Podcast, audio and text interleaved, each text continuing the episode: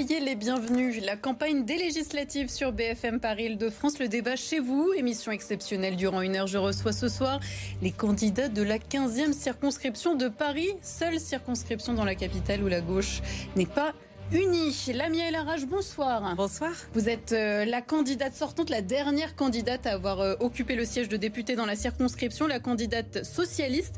Vous n'avez pas été investie par la NUPES, le Rassemblement des gauches, et vous avez décidé de maintenir votre candidature. C'est vous, Daniel Simonet, la candidate investie par la NUPES. Soyez la bienvenue. Merci. Vous allez débattre ensemble ce soir pour la première fois et pour débattre avec vous, Mohamed Gassama, pour Renaissance, le parti autour d'Emmanuel Macron bonsoir. Bonsoir. Et François-Marie Didier pour Les Républicains. Bienvenue sur le plateau.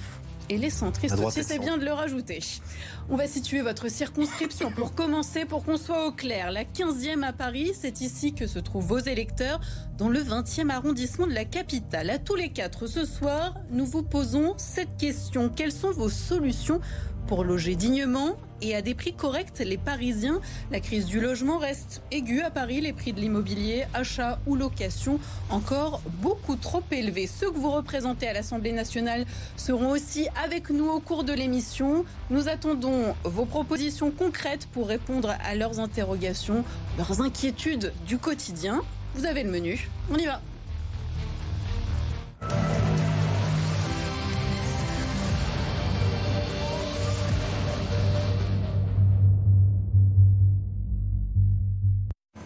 La particularité dans cette 15e circonscription de Paris, c'est que la gauche est désunie. Je l'ai dit à l'instant dans l'introduction.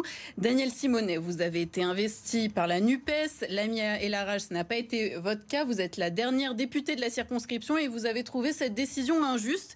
Vous avez décidé de maintenir votre candidature sous l'étiquette socialiste. D'ailleurs, le PS vous soutient. Du coup, quand on est un électeur de gauche, on vote pour qui, Daniel Simonet? Eh bien, si on répond, euh, enfin, on pense que la, question de l'unité est une très bonne chose, là, on a une occasion historique. Je suis la seule candidate de la nouvelle Union populaire, écologique et sociale. Et c'est vraiment une union euh, historique, parce que pour la première fois, vous avez un accord qui n'est pas qu'un accord électoral, c'est un accord avec une stratégie qui est de se dire, eh bien, pour euh, que Macron n'ait pas les pleins pouvoirs, pour faire en sorte que Macron ne nous impose pas 50 plus de sa politique, eh bien, de souffrance sociale et d'inaction climatique, on a la possibilité, si on élit une majorité dans le pays euh, de députés de la nouvelle Union populaire écologique et sociale, d'imposer à Macron Jean-Luc Mélenchon Premier ministre. Et là, à ce moment-là, ça change la vie ça change la vie des gens parce qu'on va pouvoir appliquer un programme qui permet notamment de mettre en place le SMIC à 1500 euros, la retraite à 60 ans, le blocage des prix de première nécessité et la bifurcation écologique. Et on va parler de Après deux, deux, condamnations d'inaction climatique de Macron dans son quinquennat. Lamia et rage. est-ce que cette euh, candidature, alors vous n'aimez pas qu'on dise dissidente, mais cette nouvelle candidature en dehors du rassemblement euh, de la gauche, euh, pour vous, est-ce que c'est une candidature pour montrer vraiment une différence idéologique ou c'est purement politique, politicienne, on va dire? Écoutez, que quand on entend Daniel Simonet, on se dit bon, la Nupes c'est super. Bah, écoutez, moi je suis une fervente partisane de l'union de la gauche. Et mmh. d'ailleurs, l'union de la gauche, c'est vrai qu'au Parti socialiste, on l'a construit depuis des années, on l'a construit à la tête d'un grand nombre de collectivités qu'on dirige avec les écologistes, mm. avec les communistes, avec tout un ensemble de personnalités dites de la société civile, issues du monde associatif, mm. et qui sont engagées en politique à nos côtés. En juin 2021, il y a eu une élection et cette élection m'a permis de devenir député de la 15e circonscription de Paris face à Daniel Simonet qui se présente ici ce soir, et ce avec 14 points d'avance. Mm. Donc on ne peut pas aujourd'hui considérer que cette élection n'a jamais eu lieu. Et donc quand il y a eu cet accord, qui est celui de la NUPES, l'un des préalables était que tous les candidats qui était député sortant puisse être investi dans le cadre de cet accord. C'est pas le choix qu'a fait la France insoumise et qu'il l'a assumé jusqu'au bout. Et à ce titre, le Parti socialiste a rompu cet accord sur la 15e circonscription mmh. de Paris et m'a investi pour être la candidate députée sortante pour me permettre de continuer le mandat que j'ai commencé il y a moins d'un an. Plus légitime. Plus la question est à la fois celle de la légitimité et celle de la continuité euh, du mandat qui a été commencé euh, il y a moins d'un an. Et juste je, vous repose ma question. Quand on est électeur de gauche, on est franchement dans l'embarras, non? Dans l'embarras, euh, non, je ne crois pas.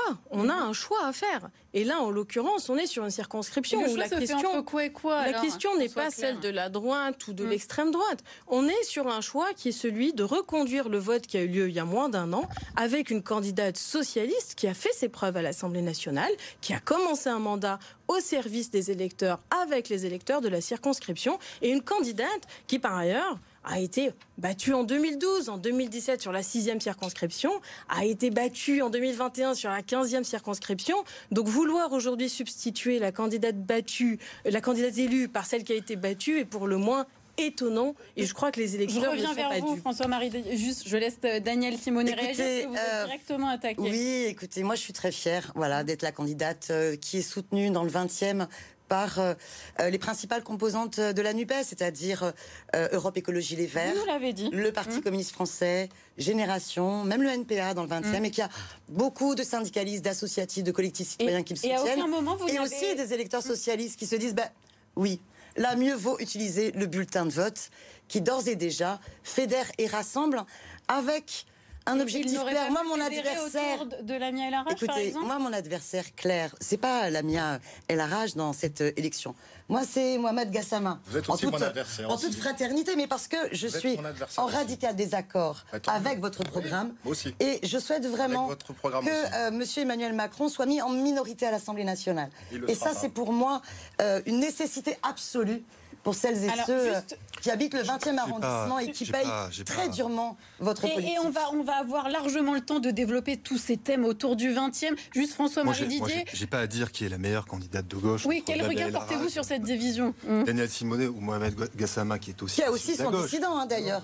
Vous avez un dissident. Euh, mais je peux répondre Daniel Simonet. François-Marie Didier essaye de s'exprimer. Moi, hum. j'entends, on parle de guerre des gauches. C'est vrai que bon, il y a eu une bataille médiatique que je trouve un peu déplacée. Cette circonscription à personne. Hum. Je rappelle quand même que cette élection a été annulée l'année dernière suite à mon recours devant le Conseil constitutionnel. Ça n'avait évidemment rien à voir avec l'élection de la El Harage, oui, mais j'aurais dû être second tour. C'est ce qu'avait dit le Conseil constitutionnel. Bon, euh, c'est pas pour ça que je revendique devoir être au deuxième tour. Je pense que je le serai euh, cette fois-ci parce qu'il y a eu des enjeux locaux dans le, dans le 20e arrondissement et j'espère qu'on en parlera.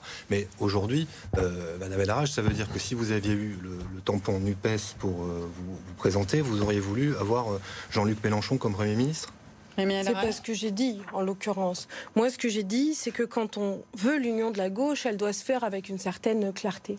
En l'occurrence, la clarté que veulent les électeurs, ils aspirent à une union. Mais pourquoi est-ce qu'ils veulent l'union? Pour y voir plus clair, pour être respectés, pour être en cohérence avec ce qu'on a envie de porter pour eux. Et en l'occurrence, quand on explique qu'un jeu d'appareil ou un jeu de copinage, je ne sais pas bien ce qu'il en est entre vous, Madame Chiquirou, Monsieur Mélenchon, et à vrai dire, tout ça ne m'intéresse pas vraiment. Moi, ce qui m'intéresse, c'est de pouvoir répondre aux électeurs dont l'aspiration a été très claire lors de ce qui s'est passé euh, l'année dernière lors de mmh. l'élection législative. Et ce que dit l'avis du Conseil, hein. Ça vous a fait perdre quand même, Madame Simonet. on vous a posé une question là, c'était intéressant. Mais justement, laissez-moi vous, répondre. Laissez-moi répondre. Est-ce qu'on va laisser enfermer les électeurs dans un duel qui n'est pas un duel parce qu'il y a plusieurs candidats euh, il y a quatre candidats ici qui se respectent et qui offrent une, mmh. offre politique, chacun euh, euh, sur leur parti politique et leur mouvement politique. Et je pense que quand moi je suis sur les marchés du 20e, on ne parle pas de de la rage de Daniel Simonet, on parle du quotidien des habitants. comment on fait pour le pouvoir d'achat, comment on fait pour les questions de retraite, comment on fait pour les questions de transition écologique.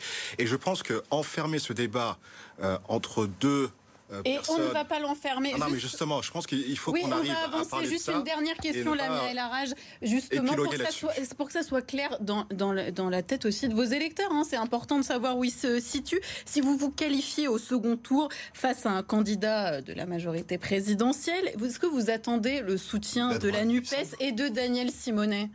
Écoutez, Daniel Simonet prendra euh, les décisions qui sont les siennes. Moi, je n'ai aucune injonction à faire à qui que ce soit. Je crois, en revanche, que ce qui est important pour les électeurs, c'est de savoir pour qui ils votent. Moi, je suis socialiste. J'ai été socialiste. J'ai fait le choix de rester socialiste quand, certains ont fait le choix de quitter le mmh. navire et d'aller vers la République en marche. Moi, je suis restée euh, fidèle à la maison de Blum et de Jaurès. Et je resterai socialiste quoi qu'il arrive. je siégerai avec les socialistes. Et je n'ai pas envie qu'on donne l'impression que le premier tour est joué avant qu'il ait lieu. Donc je crois que le débat de ce soir a vocation à éclairer les électeurs sur un certain nombre de prises de position. Simplement pour revenir quand même sur ce qu'a évoqué M. Didier, c'est que l'avis du Conseil constitutionnel, tel qu'il est formulé sur l'annulation de l'élection, ce qu'il dit, c'est que potentiellement, et là-dessus je vous rejoins, Daniel Simonet aurait pu se positionner en troisième position et c'est vous qui auriez été au second tour face à moi. Et c'est ça que dit l'avis du Conseil constitutionnel. C'est aussi important que les électeurs le sachent. Daniel Simonet, si Lamia et la rage est qualifiée au second tour, est-ce que vous la soutiendrez? Ça me semble important que ça soit clair aussi dans la tête des électeurs. Par quel miracle? Jean-Luc Mélenchon a fait 45 des voix mmh. sur la 15e circonscription et est en tête dans l'intégralité des bureaux de vote. Et M. Emmanuel Macron euh, a fait 24% des voix euh, sur cette circonscription. Donc vous verrez, le deuxième tour se fera entre nous deux si la question n'est pas réglée au premier tour. Et donc je pense que la question qui va être posée aux habitants du 20e, c'est stop ou encore? Voilà, encore 5 ans de maltraitance sociale ou est-ce qu'on arrête et au contraire, on permet d'avoir une politique alternative. Allez, on va, on, va passer justement au sujet d'actualité à Paris et dans notre région. Vous allez avoir euh, le temps de réagir les uns et les autres. Hier, le ministre de l'Intérieur a été auditionné par les sénateurs sur le, fiasco du Stade de France le week-end dernier. Alors, c'est le début d'un mea culpa. Hein. Il est évident que les choses auraient pu être mieux organisées, a dit Gérald Darmanin.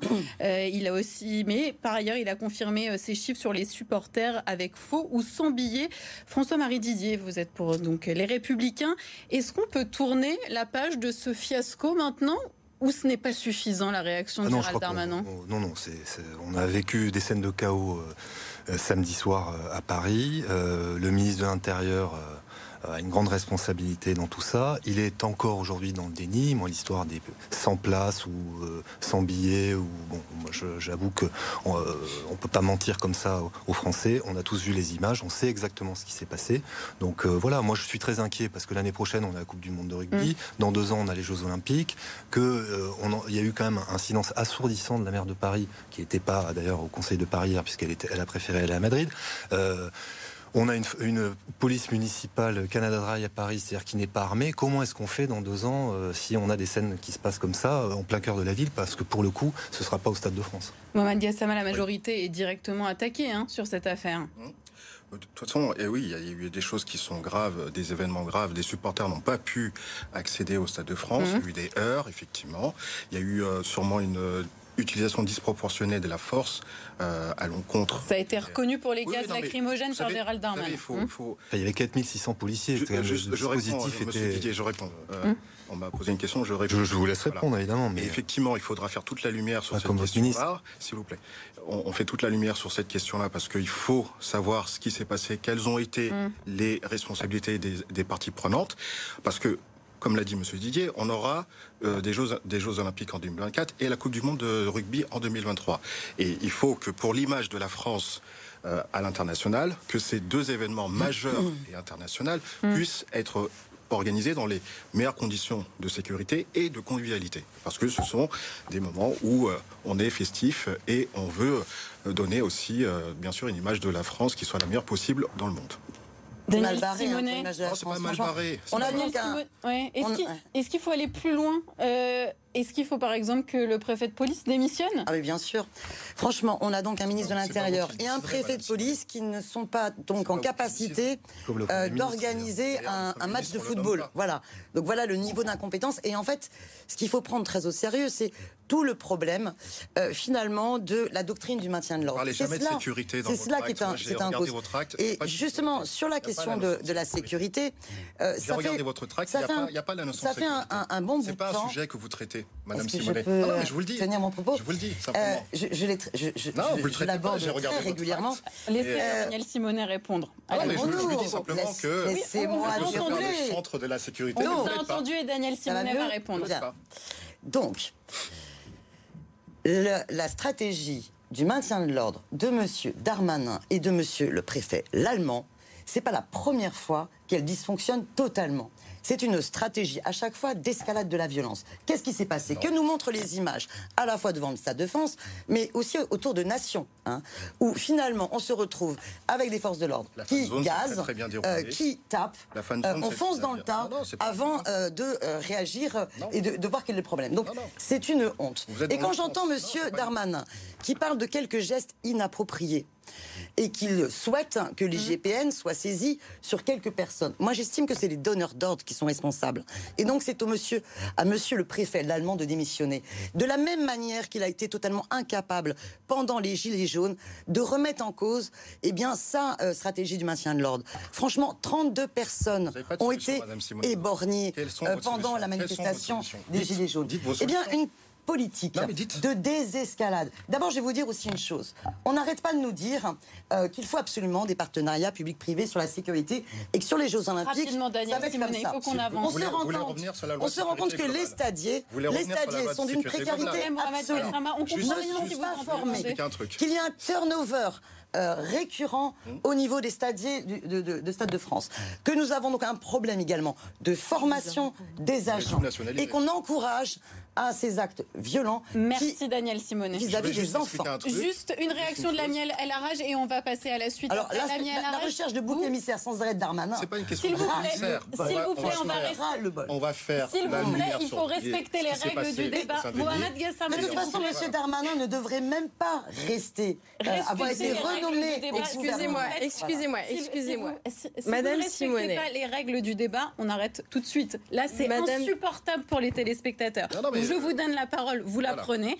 Je, la donne maintenant à Lamia El Arage qui ne s'est pas exprimée sur le sujet. Rapidement, s'il vous plaît, parce qu'il faut qu'on avance. J'aimerais pouvoir répondre dans le temps qui m'est imparti et surtout rappeler effectivement euh, à euh, mes adversaires euh, ce soir que je crois que ce débat politique doit être respectueux. On ne peut pas être en permanence dans l'invective et dans l'outrance. Je sais que vous adorez faire ça, Madame Simonet, mais essayons de nous respecter les uns les autres pour que la parole puisse être claire. Ce qui s'est passé est absolument honteux. Je tiens quand même à rappeler que la France est une grande nation sportive et que des événements comme ceux qui avaient lieu autour de cette finale euh, euh, euh, de football avaient vocation à être une grande fête populaire où les gens profitaient d'un moment festif en famille, entre amis. Ça n'a pas été le cas. Et je tiens à rappeler qu'il y a une responsabilité là-dedans. Mmh. Si vous vous souvenez bien, en 2016, quand on a accueilli la Coupe d'Europe, les choses se sont très bien passées. Et pourtant, on était en plein cœur des attentats qui venaient d'avoir lieu fin 2015. Mmh. Et à ce moment-là, il y avait un ministre de l'Intérieur qui est un grand homme d'État, qui est Bernard Cazeneuve, et qui a géré les choses de façon absolument magistrale. Et il n'y a pas eu de problème à ce moment-là. Donc le sujet, c'est pas celui des faux billets, c'est pas celui de la façon dont les choses se sont parlées. C'est la politique de maintien de l'ordre. Et on l'a vu sur toutes les manifestations, ça dérape à Paris. Et ça, c'est plus possible. Avec moi, moi j'ai l'habitude, si vous voulez, pour les manifestations du 1er mai, d'aller en manifestation avec mes enfants. Et je ne le fais plus. Pourquoi Parce que je crains. Mais c'est pas Madame Hidalgo qui est responsable de la politique de maintien de l'ordre, Monsieur Didier. Enfin, c'est le préfet de police de Paris qui est responsable de la politique de maintien de l'ordre. S'il vous plaît, on a chacun compris votre position sur euh, la doctrine de maintien de l'ordre. En effet, on constate que vous êtes plutôt d'accord euh, toutes les deux. On va, on, va, on va continuer à avancer sur le débat. Il est temps de répondre à notre question ce soir et qui préoccupe énormément les Parisiens. Quelles sont vos solutions pour loger dignement et à des prix corrects euh, ceux qui habitent la capitale? Cela préoccupe énormément vos électeurs. Tout d'abord, l'état des lieux sur la crise du logement dans la capitale. Eva Derwal, bonsoir. C'est cher, c'est trop cher. Et eh oui, puisque l'immobilier à Paris est toujours impacté par la rareté de l'offre. D'ailleurs, le nombre d'annonces en ligne a largement reculé ces dernières années. Et puis, il faut aussi évoquer la remontée des taux d'emprunt en début d'année et la pénurie de matériaux qui entraîne une hausse des coûts de rénovation. Investir à Paris est donc devenu hors de prix. Regardez, pour acheter un appartement, il faut débourser en moyenne 10 187 euros par mètre carré. Allez, petite comparaison avec les autres grandes villes françaises. Dans la capitale sont deux fois plus élevés qu'à Lyon, trois fois plus qu'à Marseille. Pourtant, on le dit, depuis le début de la crise sanitaire, les prix sont en baisse dans la capitale.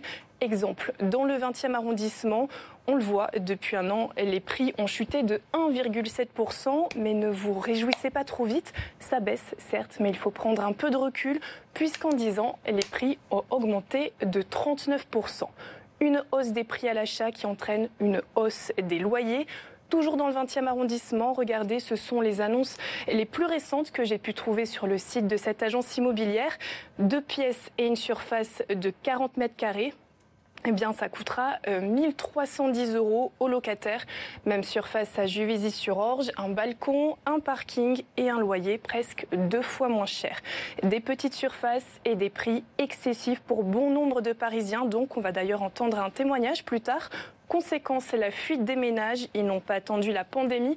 À partir de 30 ans, à mesure qu'ils s'agrandissent, ils s'éloignent graduellement du cœur de la région. Merci beaucoup Eva. Mohamed Gassama, qu'est-ce que vous dites à ceux qui pourraient vous élire et qui veulent acheter, euh, parfois pour la première fois, des primo-accédants? Vous leur dites quoi? Dommage, vous n'êtes pas assez riche pour le 20e arrondissement? Ah non, on ne va pas leur dire que vous... ça, bah là, c'est l'état de fait. Non, ce qu'il faut, je pense, euh, la, la vraie question, c'est qu'est-ce qu'on fait comme la mixité sociale dans le 20e c'est un arrondissement, effectivement. Mais là, je vous parle en fait des prix d'achat. Donc, on va déjà répondre à cette question sur les prix d'achat. C'est important pour ceux qui nous regardent et qui ne peuvent pas acheter à Paris, y compris dans votre circonscription. C'est la loi de l'offre et de la demande. Donc, euh, ça, c'est euh, comment dire, c'est le marché privé. Mhm. Nous, on a. Il n'y a aucun verrou à faire sauter? On a des leviers sur les questions, euh, comment dire, publiques. Et donc, ce qu'il faut, je pense, à mon avis, c'est effectivement renforcer avec la loi, par exemple, LEC, euh, la mixité sociale dans le 20e arrondissement. C'est-à-dire que quand on construit des logements euh, dans l'arrondissement, qu'on on ait, euh, comment dire, des populations bien sûr un peu plus précaires et des populations un peu plus aisées qui puissent cohabiter dans les, ensembles. Ensuite, il y a la question pour moi sur la question du pouvoir d'achat c'est euh, de continuer la rénovation thermique des bâtiments. Mmh. Ça, c'est euh, un des sujets que le président de la République a annoncé dans son programme, c'est-à-dire 700 000 euh, logements qu'on va rénover de façon thermique pour que le pouvoir d'achat puisse augmenter, que les factures d'énergie baissent pour nos concitoyennes et concitoyens. Et je pense que c'est comme cela qu'on peut arriver à effectivement juguler cette euh, ce, mot criant de François-Marie Didier. Est-ce que c'est avec euh, écoutez moi je en tout cas avec ces arguments qu'on va arriver à, juguler non, pas avec ces euh, arguments, c'est avec d'autres. Tout d'abord, il n'y a pas de ministre du logement dans le gouvernement, nouveau gouvernement. Il y a un ministre de la cohésion des territoires. Il n'y a pas de ministre du logement alors qu'on doit avoir un plan Marshall sur le, logement. On doit faire une nouvelle loi sur le logement social. La loi SRU est insuffisante. À Paris. Madame Hidalgo a fait une course aux chiffres pour être, respecter les critères et donc les 25% de logements sociaux dans la ville. Tout ça, ça a été une politique du chiffre et ça n'a pas été une politique sociale. Exactement. On partait de, très loin, hein, je dis pas. Mm. Mais euh, depuis 20 ans, Madame Hidalgo, elle n'a construit que 50 000 nouveaux logements sociaux.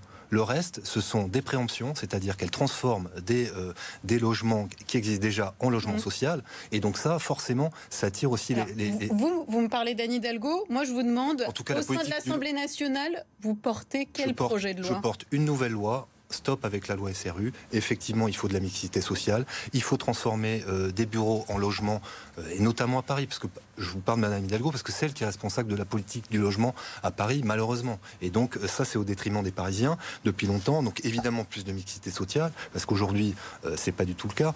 On, a beaucoup mm. trop de logements trop sociaux. C'est le cas dans le 20e, par exemple? Ah, ben, bien sûr, dans le 20e, on a 36% de logements sociaux. Mm. c'est un des arrondissements où on a le plus.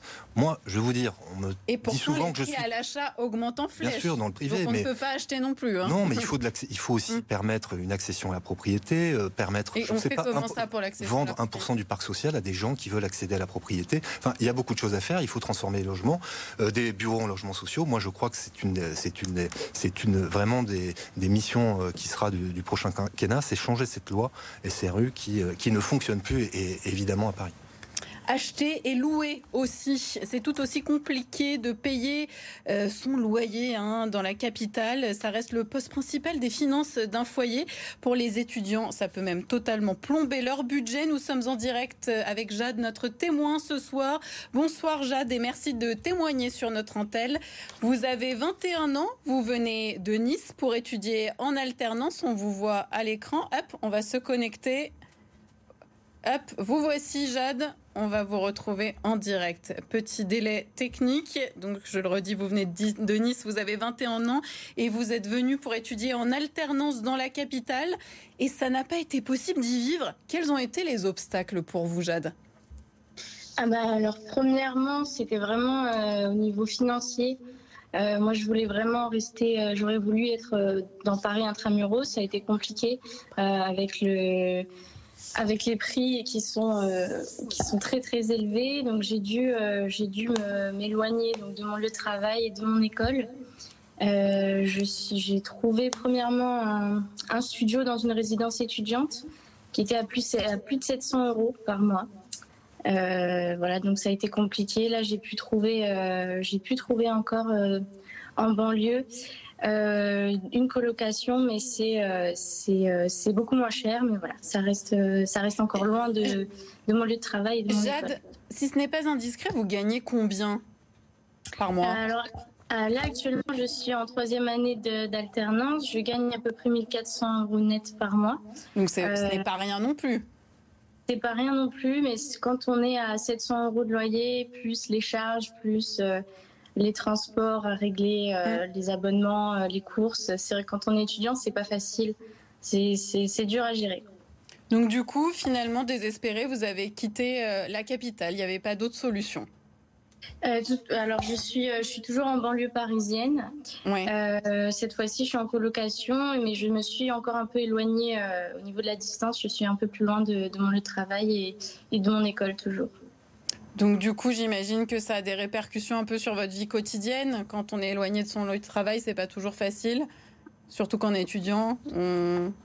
Oui, voilà, c'est le, temps de transport qui est assez long, c'est fatigant tous les jours, même pour sortir, euh, pour le, dans mon temps libre, c'est vrai que c'est pas c'est pas évident. Merci beaucoup Jade de, votre témoignage sur soi ce soir sur notre antenne. On va y réagir avec euh, nos invités. Euh, Daniel Simonet envoie les difficultés de cette jeune femme et pourtant à Paris, on a l'encadrement des loyers qui existe, qui existe depuis 2019. Alors je rappelle rapidement, hein, ce dispositif permet de fixer un loyer de référence pour les logements. Est-ce qu'il faut du coup aller plus loin? Bien sûr, D'abord, on se rend compte avec l'exemple de mmh. Jade que son loyer représente 50% de ses revenus. Donc un taux d'effort qui est insupportable. Et c'est le cas pour la plupart des foyers. Exactement. Il faut savoir que dans les années 70, le logement, qui est premier poste de dépense, représentait environ 10% euh, des revenus en termes de taux d'effort. Or là, 50%, c'est pas possible et on a euh, des personnes pour qui c'est plus encore. Mais il faut savoir également que la loi sur l'encadrement des loyers aujourd'hui n'est pas respectée. Mm. Vous avez 3,5% euh, de la population qui possède plus de 50% des appartements qui sont loués. Et l'Observatoire des loyers de l'agglomération parisienne a souligné qu'il y avait, pour les studios par exemple de plus de 20 mètres carrés, près de 80% euh, des euh, annonces qui étaient hors la loi. C'est-à-dire qui dépassaient hein, l'encadrement des loyers. Pour sanctionner. Alors c'est tout récent. C'est tout récent. récent. Ça va changer. Euh, c'est tout récent parce que le, gouvernement que j'ai fait voter. Le, gouvernement n'avait pas encore anticipé cela. Mais surtout, ce qu'il faut bien prendre en compte, c'est que il faut absolument une loi d'encadrement des loyers à la baisse dans les villes en zone tendue. Ce que ne veut pas Madame Borne, qui a annoncé pas plus tard que cette semaine qu'elle était contre euh, l'organisation de la baisse des loyers, alors qu'on sait qu'ils vont, avec les prix, euh, continuer d'exploser. Et donc il faut à la fois encadrer à la baisse les loyers et donner aux collectivités les moyens d'une police du logement pour que ce soit véritablement respecté. Mais parce qu'aujourd'hui, cette loi, regardez, de l'encadrement des loyers, elle n'est pas respectée. Oui. Plus d'un quart des annonces euh, dépassent. Ça veut dire quoi? Ça veut dire que des propriétaires sont des délinquants financiers qui vont vous imposer 100, 200, 300, 400 euros supplémentaires par mois. Vous vous rendez compte l'abus de pouvoir que c'est sur les locataires? La mienne et la rage sur cette euh, police des logements, euh, sur les propositions de, de Daniel Simonet. Est-ce que vous, vous allez dans le même sens? Vous pourriez les voter?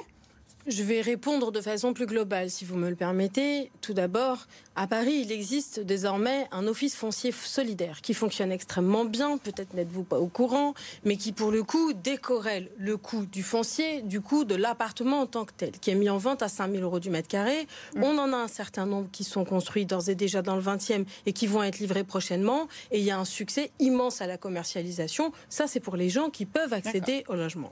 Là, on Sur les questions mm. sur les questions de construction, parce qu'il faut quand même poser les choses de façon. Est-ce que vous voulez pas répondre aux questions des loyers, qu'on puisse suivre le débat Oui, aussi. problème, j'aimerais juste pouvoir aussi mm. m'exprimer, parce que pour le coup, j'interviens en dernier. d'avancer. Bien sûr, on essaye d'avancer, mais il y a des choses qui sont quand même importantes à resituer. Parce que j'entends M. Gassama nous dire que sous le quinquennat d'Emmanuel Macron, il y a des choses formidables qui ont été faites. Mais je me permets juste de rappeler que sous le quinquennat d'Emmanuel Macron, c'est 30% de construction de logements en moins et 20% de construction de logements social en moins. Ça, c'est la réalité du quinquennat qui vient de s'écouler. En tant que député à l'Assemblée nationale, j'ai fait voter un amendement qui a permis désormais la création de ce que vous appelez cette fameuse police du logement et qu'on a voté en Conseil de Paris. Donc ça a été déjà fait, c'est ce que vous dites. La ville de Paris a récupéré la compétence de sanction et de contrôle dans un travail mm. étroit avec Yann Brossin, qui est un élu communiste que je tiens à saluer au passage et, et qui fait avec nous l'union de la gauche au quotidien, comme quoi on vous a pas attendu, Madame Simonet, pour le faire. toute seule. Et où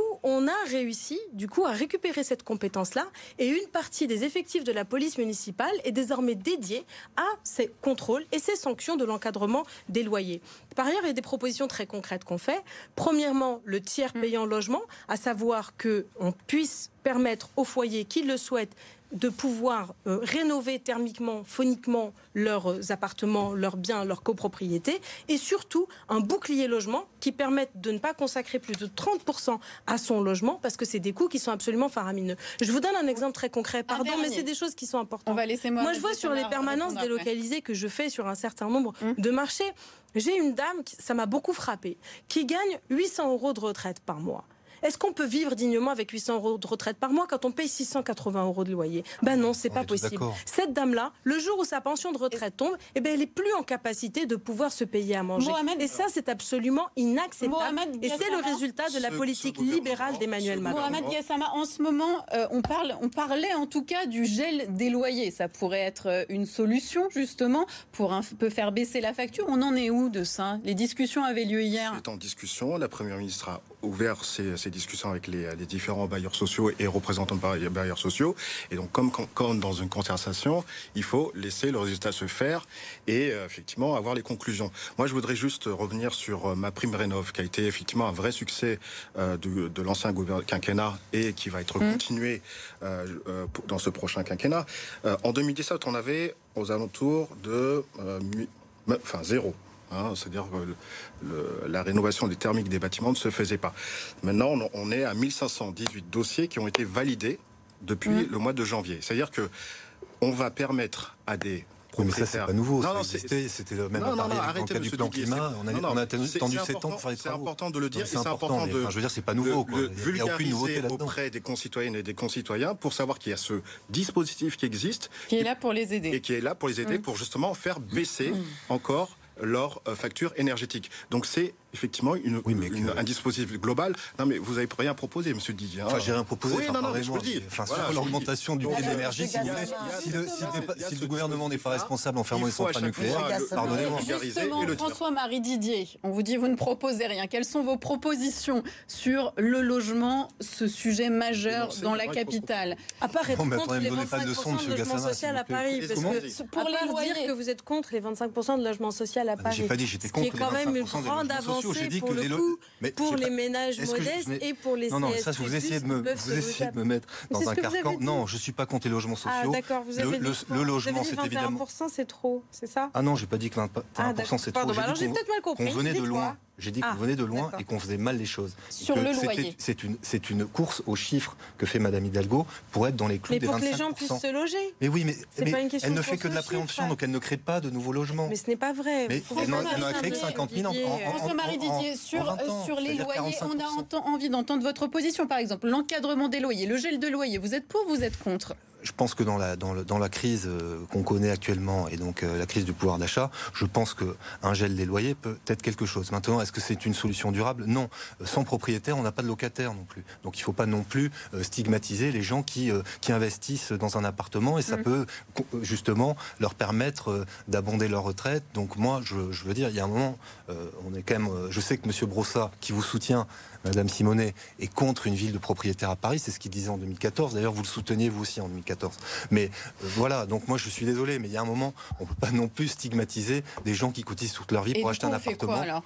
C'est-à-dire, du coup, on fait quoi? Bah, Sur le, Je pense que dans la période actuelle, qu'on encadre mieux les loyers, en tout cas qu'on gèle les loyers, dans dans compte tenu des difficultés de pouvoir d'achat des Français, ça peut être une solution à court terme. Mais dans l'avenir, non. Donc moi, je dis qu'il faut développer euh, l'accession à la propriété aussi pour, pour, euh, pour les Parisiens. Euh, mmh. ce n'est pas le cas aujourd'hui. Je rappelle que Mme Hidalgo a même supprimé les prêts qui existaient. Mais, vous savez que c'est législatif. Mais oui, mais la politique du logement, c'est quelque chose de hein, municipal. Je suis désolé. Bah, c'est pas le gouvernement, c'est Mme Hidalgo. Je voudrais quand même qu'on en revienne sur les questions nationales. Parce qu'on sort quand même d'un quinquennat où la première mesure qui a été prise par Emmanuel Macron, ça a été de taper dans les APL. Voilà, piquer les 5 euros euh, aux locataires et euh, s'attaquer, s'attaquer, euh, s'attaquer aux moyens des bailleurs. S'attaquer Laissez-moi. Dites les choses jusqu'au bout. Arrêtez de me couper la parole. Par Hollande. Mais pas du tout. Arrêtez de raconter n'importe quoi. Je vous coupe pas la parole. Donc ensuite, Monsieur Emmanuel Macron a énormément fragilisé les bailleurs sociaux, a stoppé les aides à la pierre, a pris les collectivités locales à la gorge en baissant les dotations de l'État aux collectivités locales, en leur empêchant euh, en leur donnant pas la possibilité de pouvoir investir et développer le logement public. Le problème, c'est qu'on voit que sur la question du logement, la logique néolibérale, qui vise à faire croire que le tout propriété est la solution, est en fait cette crise qui nous arrive en pleine figure. Parce que la financiarisation du logement et la logique spéculative fait que nous avons énormément de gens aujourd'hui qui sont à la rue. Ils sont à la rue. Donc il faut au contraire. Et nous proposons, et nous proposons justement 200 000 logements publics par an pendant 5 ans. La rénovation thermique de 700 000 logements sociaux. Et oui, il faut préempter parce qu'il faudra à la fois produire du logement social tout en respectant les terres agricoles et tout en respectant les reconquêtes de pleine terre dans les grandes métropoles. Mohamed Gassama, on vous laisse réagir. Euh, sur ce que vient de dire Daniel Simonet, qui est assez précis avec des propositions concrètes. Elle revient toujours, elle revient toujours mm. sur ces questions d'APL. Mais moi, je veux aussi dire que Emmanuel Macron a supprimé la taxe d'habitation pour 80% euh, de la population française, et y compris donc les concitoyennes et concitoyens euh, de, de, Paris 20e. Et donc ça, il faut le dire. Et donc ça a compensé, bien sûr, cette, cette, cette, enfin, cette baisse de l'APL de 5 euros. Et ça a été un gain euh, de pouvoir d'achat de 734 euros par ménage. Donc ça aussi, il faut, il faut le dire, il faut aller au bout de, de, la démarche. En déshabillant les collectivités locales, Monsieur Gassama. Désolé, non. Attendez, la taxe d'habitation et la baisse des dotations des collectivités territoriales, c'est un vrai sujet. Ça a été compensé. C'est un vrai sujet. Et là-dessus, on vous entend pas beaucoup vous exprimer. quand il y a eu, quand il y a eu 110 suppressions de contrats aidés, 10 milliards. je veux bien juste répondre pour le coup.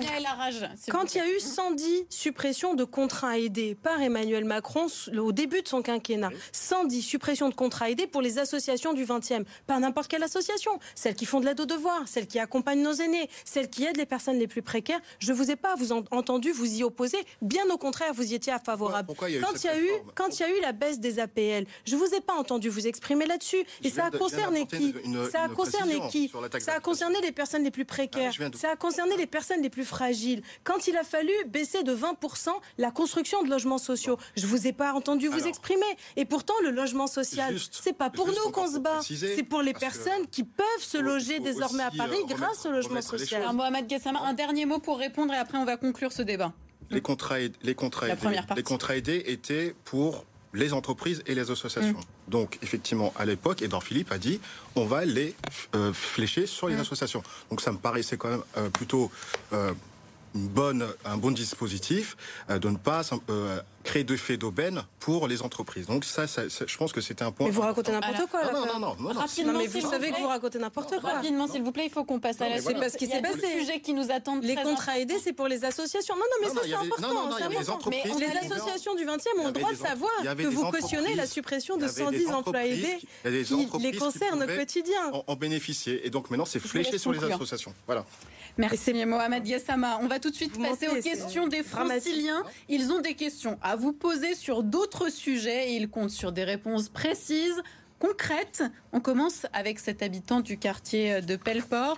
Euh, on écoute euh, tout de suite Sandy. Le pouvoir d'achat diminue.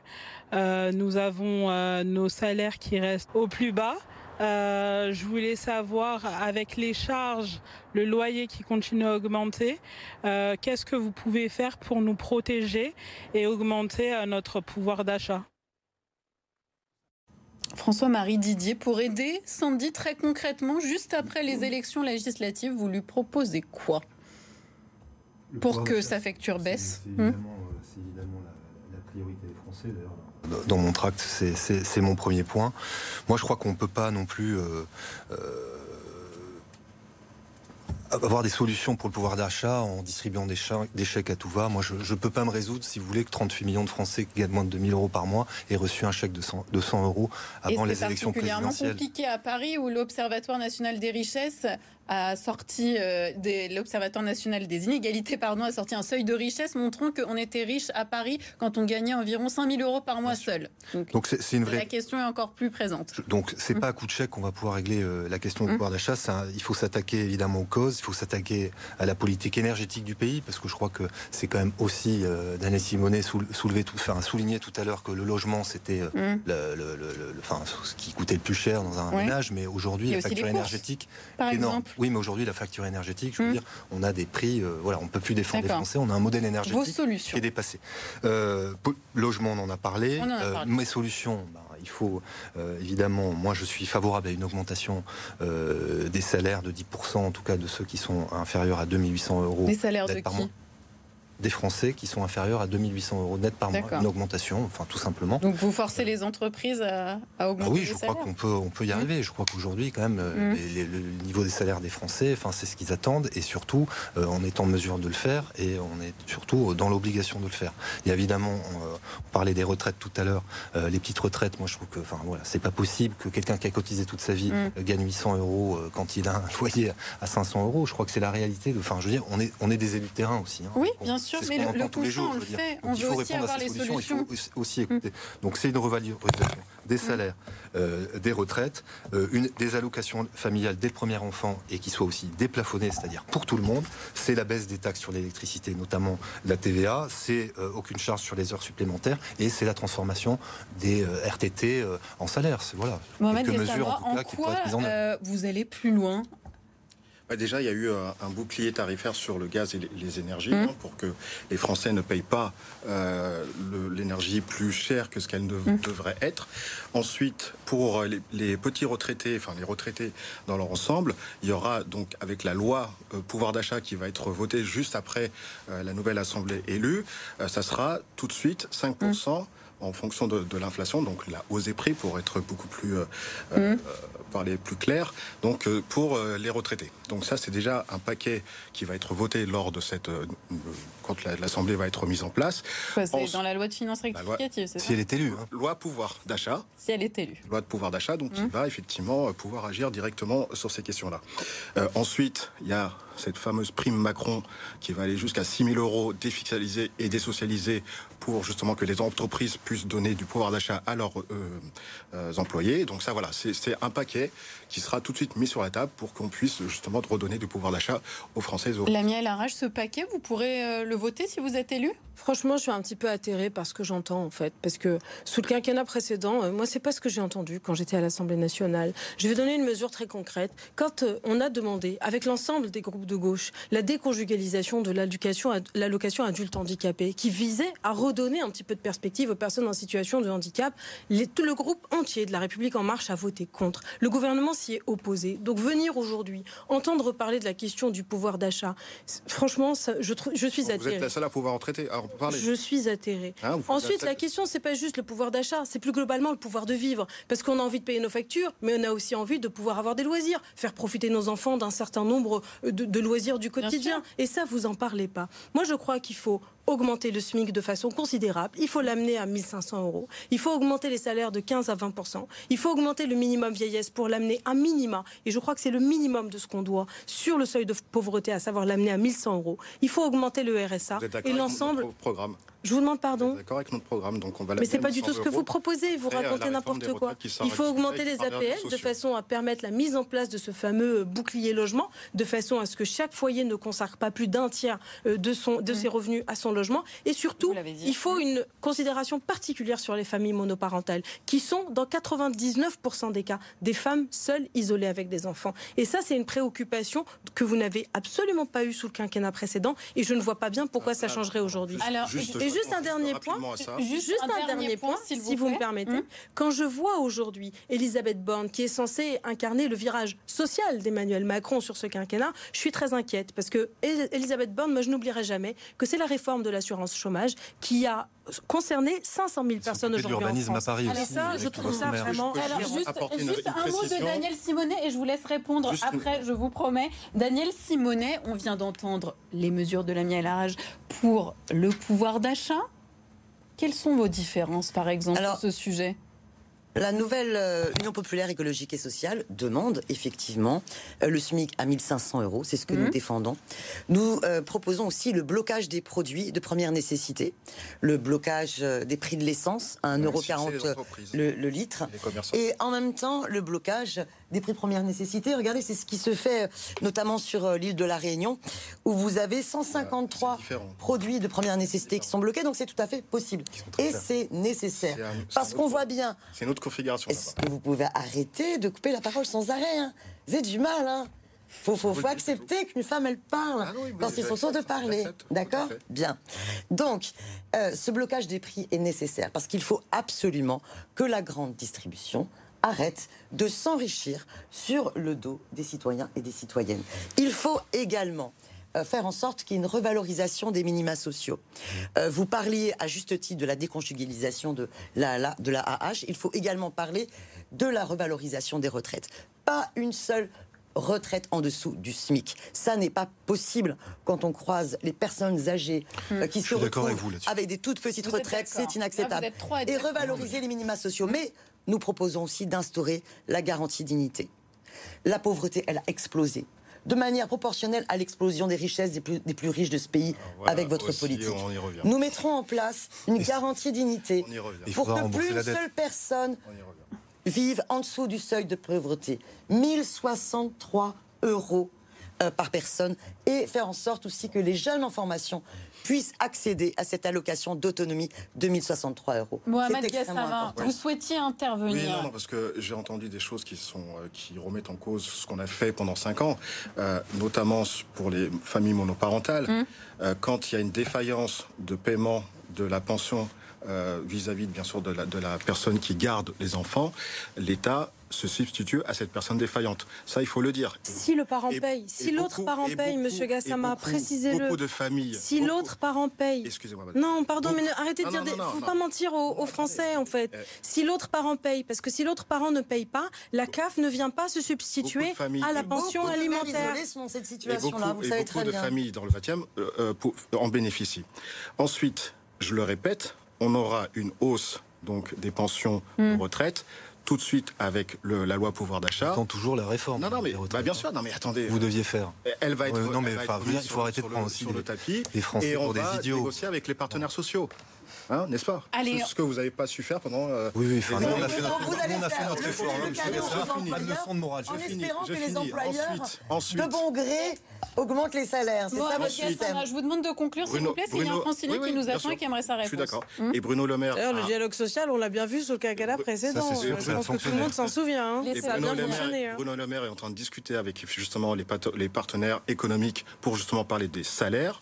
Et c'est entamé, donc on va, on va discuter avec eux et on va voir comment on peut justement arriver à hausser les salaires pour les employés ah. des entreprises. Donc vous n'êtes pas sûr de réussir sans baisser le point d'indice pour les fonctionnaires et sans augmenter le SMIC à 1500 euros. On va ça, ce sera, ce sera fait. Là, demain, demain. L'indice est encore. Le SMIC est déjà à 1450 euros. C'est pour ça qu'il parle de 1500 euros. On va prendre une autre question d'un francilien qui nous regarde. C'est un habitant du 20e. Voici ce qu'il nous dit. Agile, je me suis mobilisé il y a quelques mois contre l'ouverture d'une salle pour les toxicomanes dans le quartier de Pelleport. Si vous êtes élu, est-ce que vous vous opposerez à ces projets? S'il en, il en est de nouveau question dans l'arrondissement Lamiel la rage, je vous laisse répondre.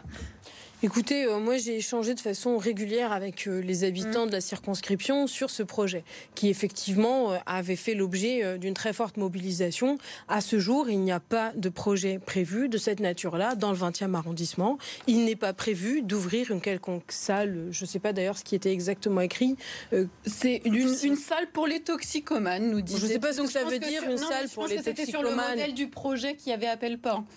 Il n'est pas prévu aujourd'hui d'ouverture de salle dans le 20e. Après, je veux quand même dire quelque chose sur ce point-là très précis. Mais vous ne répondez pas, à sa question. J'ai répondu de façon très claire. Vous voulez bah, peut-être pas entendre ma réponse. J'ai dit qu'il n'y avait pas de projet de ce type-là dans le 20e. Mais c'est pas le cas et ce ne sera pas le cas. la question, en revanche, c'est comment est-ce qu'on traite la question des toxicomanes aujourd'hui et de quels toxicomanes on parle. Il y a une réalité aujourd'hui dans le nord-est de Paris. En tant que député, j'ai interpellé M. Darmanin et j'ai interpellé M. Véran en leur demandant quelles solutions concrètes ils proposaient aux malades qui consomment des produits stupéfiants et quelles solutions ils proposaient pour les riverains. Vous savez quelle a été leur réponse? Circuler, il n'y a rien à voir. Et ça, c'est une responsabilité qui est énorme de la part de l'État. lance quand même les haltes soins pour l'instant, on n'a pas vu quel halte soin il avait lancé à Paris. Et au moment où il était censé agir, à savoir euh, il y a maintenant plus de deux ans, puisque c'est pas un problème qui date d'hier, je n'ai pas vu la République en marche prendre ses responsabilités. François et je Marie Didier, je vous laisse juste Écoutez, moi sur,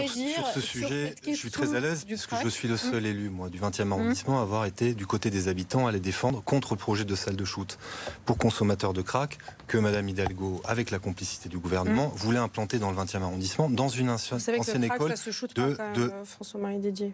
Non, mais laissez-moi terminer, s'il vous plaît. soyons juste précis quand même. Bah, c'était une salle de... pas aux Français, justement. Mais non, je m'en pas aux Français. Enfin, moi, en tout cas, moi, j'ai pas... Euh, Madame Elarage, pardon, mais moi, j'ai pas retiré mon amendement quand j'étais député. Ça, je ne l'aurais pas fait. Et donc, j'ai pas trahi les habitants du 20e. Moi, c'est ce qu'ils me disent tous les jours. Sur... Mais si vous les avez trahis, et c'est ce qu'ils me disent tous les jours sur, le, sur, le, sur, sur les marchés. Mais si, mais je joue pas à ça, c'est la vérité. Vous savez très bien que c'est pas ce qui s'est passé. C'est exactement Vous le savez très bien, c'est pas Moi, j'ai toujours été. En train de nous dire, c'est qu'il y a une un, lieu d'accueil des toxicomanes qui pourrait ouvrir dans le 20e, c'est ça? En tout cas. Bah, il est mieux informé que nous dans ce cas-là. Dites-nous tout. Je vais essayer peut-être de terminer aussi. Allez-y. bien sûr, vous avez raison. Je pas la, parole à, personne, donc je vais essayer de terminer. Il y a eu ce projet en septembre. J'ai été le seul élu, moi, à défendre les habitants et à m'y opposer. Ce projet, il était voulu par la maire de Paris, par le maire du 20e, et donc par vous, puisque vous le soutenez. Et par vous, Madame Simonet, parce que vous, c'est celle-là, euh, en tout cas, vous n'y êtes pas opposé. Monsieur Gassama, vous euh, soutenez un gouvernement qui, en février dernier, a pris un arrêté pour mm. ouvrir des haltes soins addiction, c'est-à-dire qui vont remplacer les anciennes SCMR et donc le décret est sorti en février 2022. Mm. Et moi, ce que j'entends, en tout cas, euh, de la part de la municipalité et de l'adjointe à la santé, Madame mmh. Ansouris, euh, Madame Hidalgo, c'est on va ouvrir des salles de shoot partout. Il y a un projet dans le 16e arrondissement qui est en cours. là aussi, il y a une mobilisation des habitants. Donc voilà, moi en tout cas, j'étais le seul. J'espère qu'il n'y en aura pas. Voilà. Moi, en tout cas, moi, je, je serai contre euh, euh, tout projet d'ouverture de salle de shoot dans le 20e arrondissement. Et euh, je rappelle, je suis désolé, Madame Elarage, mais oui, vous avez retiré votre, votre, amendement, votre amendement. Mais les gens ne savent même pas ce que vous parlez, en fait. oui, explicitez, mais, oui, mais vous, vous deviez déposer un amendement pour que. Il a été déposé, cet amendement. Il a été retiré, cet amendement. Maintenant, on peut raconter l'histoire. Mais non, mais c'est la vérité. Comme vous voulez. la, réalité, c'est qu'est-ce qui s'est passé C'est qu'il n'y a pas de. En tout cas, vous étiez pour ce projet. Vous étiez pour ce projet. Vous parlez en mon nom maintenant, en ah fait, pour le coup. En tout cas, c'était projet de votre municipalité. On va continuer le tour de table, s'il vous plaît, parce qu'il faut que tout le monde puisse s'exprimer sur le sujet. Mohamed Gassama, est-ce que vous vous opposerez si, par exemple, une halte soin euh, qui est ce qui veut le gouvernement ouvre dans le 20e arrondissement? Quelle sera votre position? Alors qu'en effet, la position des habitants est quand même assez claire. En tout cas, appelle pas. Les choses sont hum. simples on ne peut pas ouvrir de, de salles de ce type dans le 20e. C'est un quartier trop dense. Dès que vous allez imaginer euh, un endroit, bien sûr, vous aurez des commerces à côté, vous aurez une, école à côté, vous aurez des lieux de vie à côté. Mmh. Donc il est c'est même, je dirais, un non-sens parce que c'est une méconnaissance peut-être même du maire du, 20e de la configuration de l'arrondissement. Donc il a voulu mettre cette salle euh, dans le 172 rue Pelleport. On voit très bien que c'était pas possible de le mettre une salle dans. dans mais votre gouvernement a pris un arrêté en, février 2022. non, mais dans le 10e, c'est pas dense, c'est le 19e, c'est pas dense. C'est pas la même chose. C'est pas la même salle. C'est pas la même salle. Expliquez-nous qu'on comprenne. Il nous reste vraiment 5 minutes d'émission, donc là il faut il faut vraiment avancer.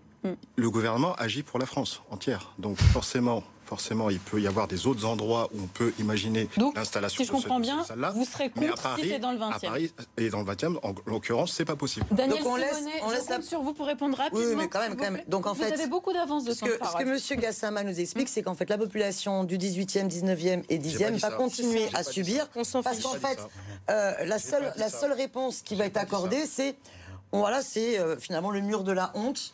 Hein, entre non, Pantin, qui les euh, accueille, ça, Pantin 19e et euh, qui d'ailleurs a été financé hein, dans les budgets de la préfecture de police. Et en attendant, on fait rien. Non, écoutez, il faut absolument Sans avoir prévenu les avoir une réponse globale concertée qui prenne en compte à la fois la question de l'hébergement, des personnes en situation d'addiction de rue, qui prennent en compte un accompagnement aux soins, qui prennent en compte un accompagnement aussi social, et que ce travail-là puisse se faire dans des petites structures de proximité, qui tiennent compte aussi de l'hébergement, avec un accompagnement global.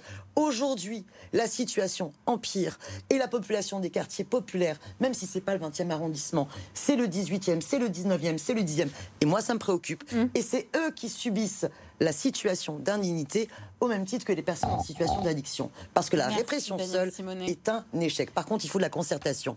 On ne fait pas une provocation à, mettre cela dans une école à proximité d'une autre école. Daniel. Ça n'avait pas de sens. Merci Daniel Simonet. On va passer à la toute dernière partie de notre émission. Allez, il nous reste 3-4 minutes. Hein. Donc euh, il va falloir être réactif. Euh, c'est un dernier petit exercice pour vous puisqu'il va falloir être très rapide. Vous allez me dire qu'on est sur une du temps de parole? Si vous votez pour ou contre. Alors je peux vous dire que Lamia Larage et, Daniel Simonet, vous êtes largement en avance. Voilà.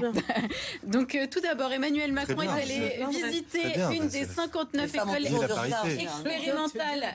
À, Marseille, euh, des écoles primaires avec plus d'autonomie. Les directeurs peuvent embaucher directement des profs.